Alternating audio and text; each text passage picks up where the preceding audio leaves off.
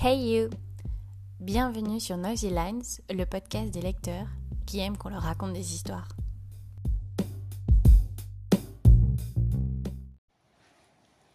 Aujourd'hui, j'aimerais vous raconter pourquoi il faut lire Dans les forêts de Sibérie de Sylvain Tesson.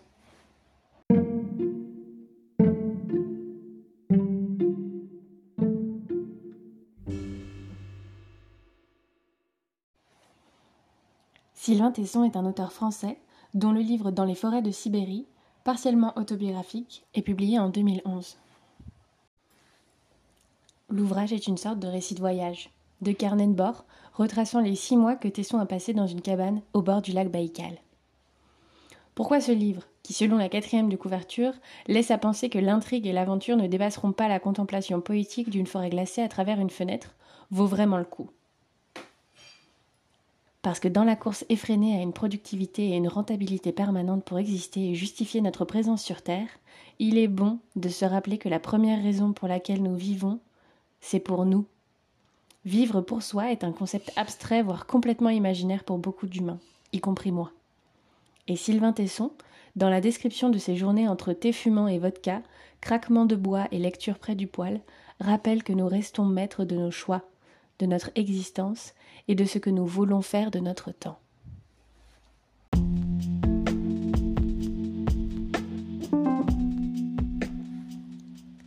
Partir, s'installer dans une cabane avec pour seule présence extérieure celle des bêtes et de quelques grands écrivains morts dont les livres accompagnent Tesson dans sa retraite. Dans le silence sibérien où l'observation des imperceptibles mouvements de la nature et du temps offre enfin la liberté de ne penser qu'à sa condition et ses propres gestes, Tesson rend poétique et fascinant le simple fait de nettoyer sa table, d'accueillir un ou deux bûcherons autour d'un saucisson et d'une bouteille d'alcool à 50 degrés. Après l'été de la sorcière de Nashiki Kao, Tesson fait lui aussi replonger cette fois non pas dans la lente chaleur de l'été, mais dans le calme ecclésiastique de l'hiver, où chaque geste est plus prenant que les pensées qui nous habitent.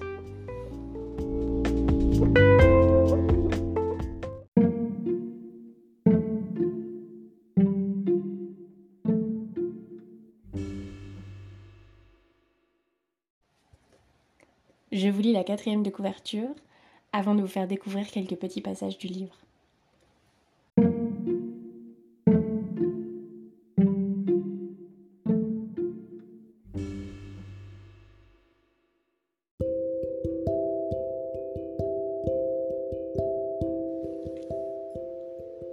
J'ai acquis une isba de bois, loin de tout, sur les bords du lac Baïkal. Pendant six mois, perdu dans une nature démesurée, j'ai tâché de vivre dans la lenteur et la simplicité. Deux chiens, un poêle, une fenêtre ouverte sur un lac suffisent à l'existence. Tant qu'il y aura des cabanes au fond des forêts, rien ne sera tout à fait perdu. «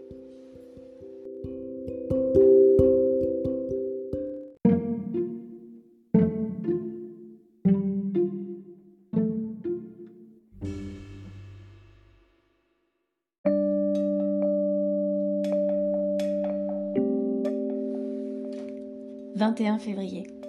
32 degrés sous zéro. Ciel de cristal.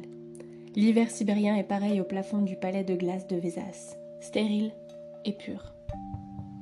Les beaufs d'avant-hier ont tout saccagé. Ils ont défoncé les congères, laissé partout l'empreinte de leur passage. Seule une tempête de neige m'apaisera en vernissant à nouveau la rive. À 50 mètres, au sud de la cabane se dresse un banya, cabanon de 5 mètres sur 5, chauffé par un poêle. Volodia l'a construit l'an dernier. Il faut le chauffer 4 heures pour y faire monter la température à 80 degrés. Le banya, version slave du sauna, illustre le mépris des Russes pour la tempérance. Le corps oscille sans transition du feu à la glace. Après 20 minutes de cuisson, je sors. Dehors, les 30 degrés négatifs dissipent la chaleur accumulée. Le gel enserre le crâne et il faut rentrer. Le banya, allégorie de nos vies déroulées dans la perpétuelle poursuite d'un mieux-être. Nous poussons la porte, croyant toucher le bonheur. Bientôt nous faisons demi-tour pour retrouver ce qui ne tardera pas à nous peser à nouveau.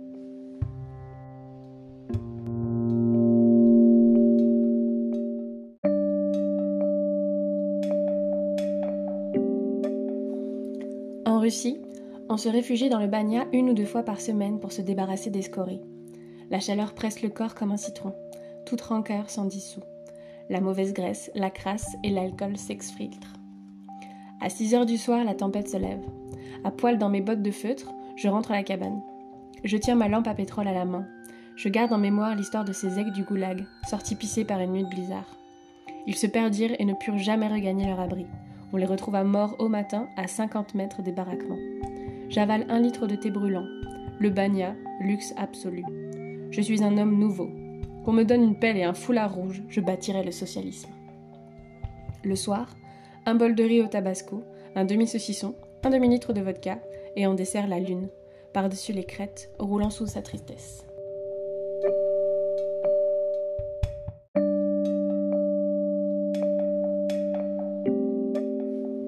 Je sors saluer la grosse boule maternelle qui veille sur le sommeil des reclus, puis je me couche plein d'apitoiement pour les bêtes qui ne disposent pas de cabane ni de bagna, ou d'un terrier. «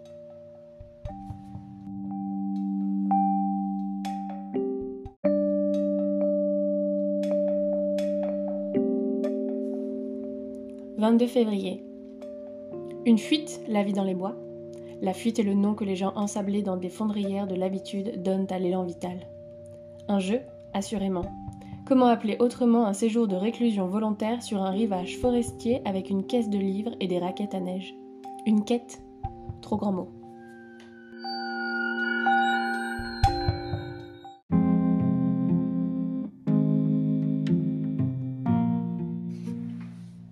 22 février. Une fuite, la vie dans les bois.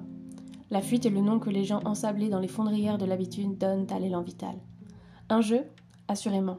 Comment appeler autrement un séjour de réclusion volontaire sur un rivage forestier avec une caisse de livres et des raquettes à neige? Une quête? Trop grand mot. Une expérience. Aux sciences scientifiques, oui. La cabane est un laboratoire, une paillasse où précipiter ses désirs de liberté, de silence et de solitude. Un champ expérimental où s'inventer une vie au ralenti. Les théoriciens de l'écologie prônent la décroissance. Puisque nous ne pouvons continuer à viser une croissance infinie dans un monde aux ressources raréfiées, nous devrions ralentir nos rythmes, simplifier nos existences, revoir à la baisse nos exigences. On peut accepter ces changements de plein gré. Demain, les crises économiques nous l'imposeront. La décroissance ne constituera jamais une option politique. Pour l'appliquer, il faudrait un despote éclairé. Quel gouverneur aurait le courage d'imposer pareille cure à sa population? Comment convertirait-il une masse à la vertu de la 16 Convaincre des milliards de Chinois, d'Indiens et d'Européens qu'il vaut mieux lire Sénèque qu'engloutir des cheeseburgers? L'utopie décroissante, un recours poétique pour individus désireux de se conformer aux principes de la diététique. La cabane est un terrain parfait pour bâtir une vie sur les fondations de la sobriété luxueuse. La sobriété de l'ermite est de ne pas s'encombrer d'objets ni de semblables, de se déshabituer de ses anciens besoins. Le luxe de l'ermite, c'est la beauté. Son regard, où qu'il se pose, découvre une absolue splendeur. Le cours des heures n'est jamais interrompu, sauf l'accident d'avant-hier. La technique ne l'emprisonne pas dans le cercle de feu des besoins qu'elle crée. La partition du recours aux forêts ne peut se jouer qu'à un nombre réduit d'interprètes. L'érémitisme est un élitisme.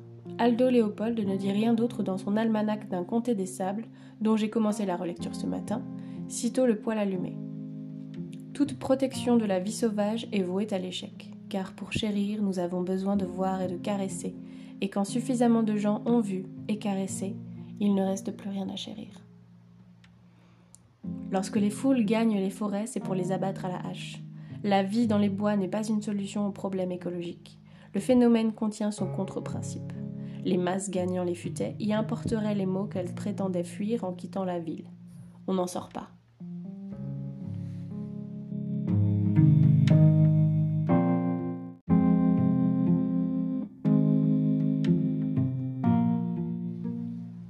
Jour blanc. Un camion de pêcheurs dans le lointain. Long entretien avec ma fenêtre. À la fin de la matinée, je jette dans la poudreuse une demi-douzaine de bouteilles de vodka Kedrovaya. Je les retrouverai à la fonte dans trois mois. Les goulous crèveront la couche, annonçant les beaux jours mieux que les personnages. Le cadeau de l'hiver à l'éternel retour du printemps. Un après-midi de rangement et de réparation. J'étanchéifie au vent de la cabane, en clouant des planches et finis de trier la caisse de vivres. Mais après, lorsqu'il n'y aura plus de planches à clouer ni de caisses à ranger. Le soleil disparaît à 17h derrière les crêtes. L'ombre gagne dans la clairière et la cabane s'assombrit. Je trouve à l'angoisse un antidote à effet immédiat. Quelques pas sur la glace. Un simple coup d'œil à l'horizon me convainc de la force de mon choix. Cette cabane, cette villa. Je ne sais pas si la beauté sauvera le monde. Elle sauve ma soirée.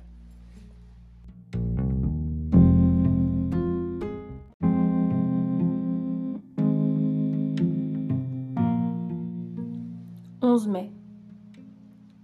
Rien ne me manque de ma vie d'avant. Cette évidence me traverse alors que j'étale du miel sur les blinis. Rien, ni mes biens, ni les miens. Cette idée n'est pas rassurante. Quitte-t-on si facilement les habits ajustés à ses 38 ans de vie? On dispose de tout ce qu'il faut lorsque l'on organise sa vie autour de l'idée de ne rien posséder. Je repère un phoque à la jumelle, à 2 km. J'approche par un long contournement, prenant soin de rester à contre-jour. Une faille de 5 mètres est ouverte entre lui et moi. Il flotte des morceaux de banquise détachés qui font office de pont flottant. Je saute de l'un à l'autre en équilibre. J'arrive à 100 mètres du phoque lorsqu'il disparaît, avalé par son trou, dans un clapot sec. Ce soir, les petits chiens passent deux heures à courir après une bergeronnette qui fait preuve d'une patience remarquable. Puis, ils se disputent une patte de chevreuil.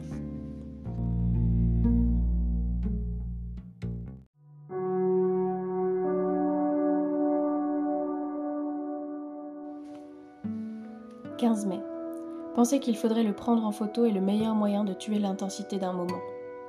Je reste au carreau pendant une heure alors que l'aube en fait des tonnes. La cabane est le wagon de reddition où j'ai scellé mon armistice avec le temps. Je suis réconcilié. La moindre des politesses est de le laisser passer. D'une fenêtre à l'autre, d'un verre à l'autre, entre les pages d'un livre, sous les paupières closes, la grande affaire est de s'écarter pour lui ouvrir la voie.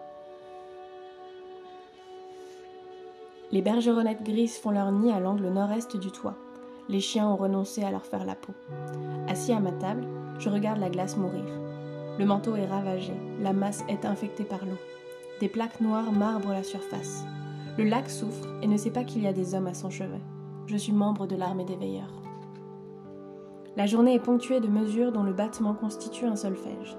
L'arrivée de l'oiseau à 8 heures, le balayage de la toile cirée par un ray de soleil à 9h30, le jeu des petits chiens à la tombée du jour, l'apparition des phoques au milieu de l'après-midi, le reflet de la lune dans le seau. La mécanique est parfaite. Ces rendez-vous insignifiants sont les immenses événements de la vie dans les bois. Je les attends, je les espère. Lorsqu'ils adviennent, je les reconnais, les salue. Ils me confirment que le poème respecte la métrique. Les anciens Grecs guettaient pareil changement de l'atmosphère. Soudain quelque chose agissait. Le Dieu se manifestait ce saisissement de l'être devant l'apparition d'un rayon de lumière, gâtisme ou sagesse. Le bonheur devient cette chose simple, attendre quelque chose dont on sait qu'il va advenir. Le temps se fait le merveilleux ordonnateur de ces surgissements. En ville, principe contraire.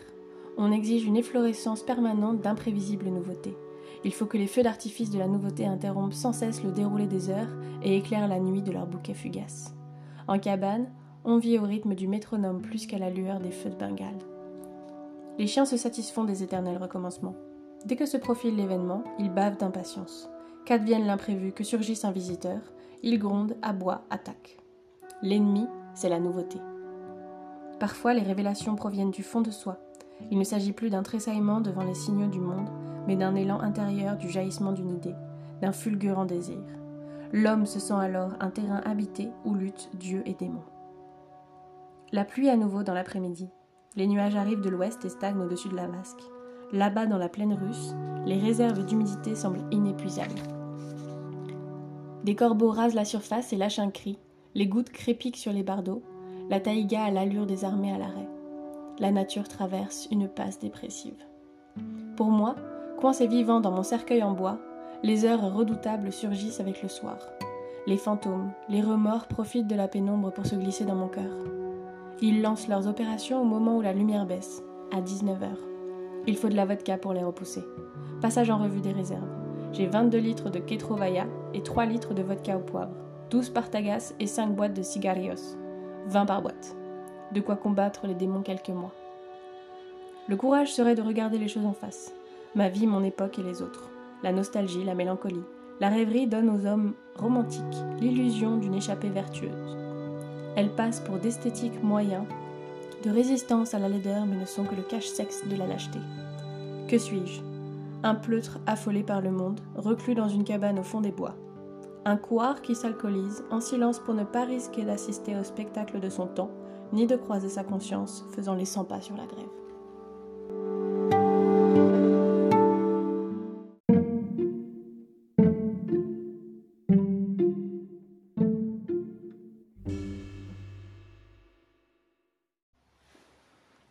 On arrive à la fin de ce nouvel épisode. Pour ma part, les questionnements de Sylvain Tesson durant ces mois de neige et de froid, de feu et de glace ont été un doux murmure dans ma propre réflexion sur le temps, les hommes, notre société, raison pour laquelle je voulais en parler. En attendant le prochain épisode, je vous dis à très bientôt.